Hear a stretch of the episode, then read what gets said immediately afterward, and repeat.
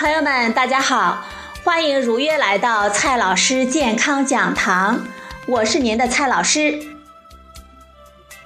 接下来呢，蔡老师继续和大家讲营养、聊健康。今天我们聊的话题是如何选酸奶。蔡老师呢，告诉大家，我们看一个数字就够了。酸奶是一种很受消费者喜爱的奶制品。营养专家和酸奶厂家经常会说，酸奶是经过保加利亚乳酸菌的发酵，把乳糖转化成了乳酸，解决了乳糖不耐受的问题；把蛋白质进行了一定程度的分解，有助于消化吸收。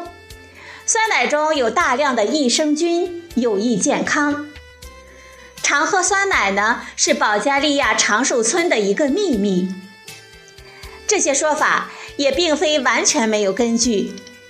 不过，这里所说的酸奶是指纯正的酸奶，也就是说，纯牛奶只加入乳酸菌来发酵，不加入其他的原料，发酵好以后就喝掉。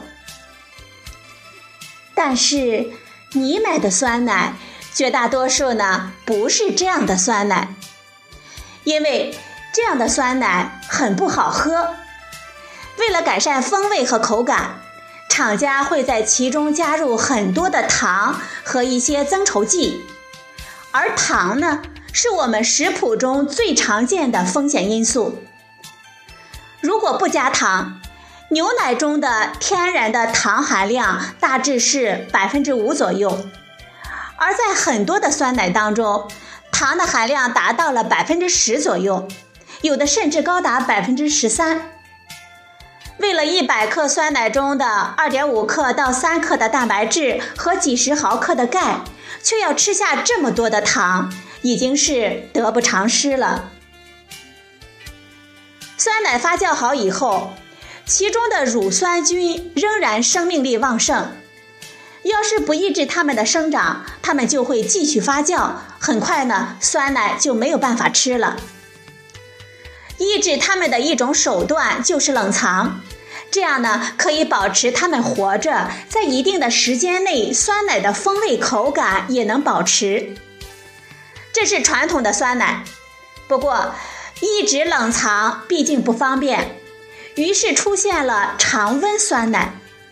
就是在发酵好之后，通过巴氏杀菌把活细菌杀灭，酸奶就可以在常温下保持很长的时间。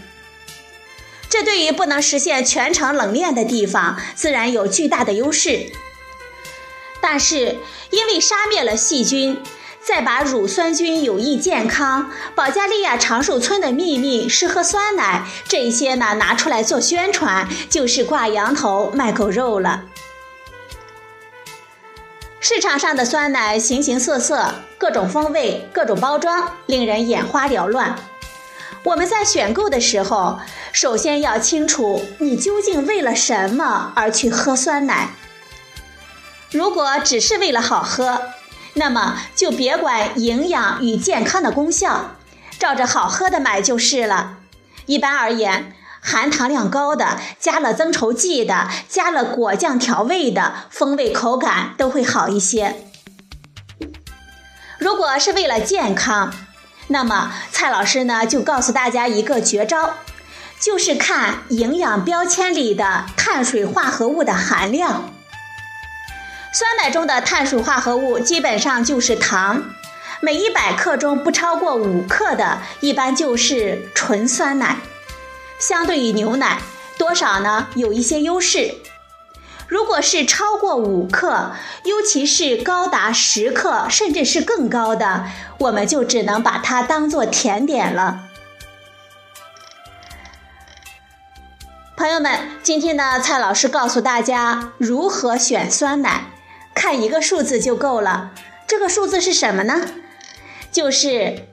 营养标签上的碳水化合物的含量，因为酸奶中的碳水化合物基本上就是糖，每一百克中不超过五克的，一般就是纯酸奶。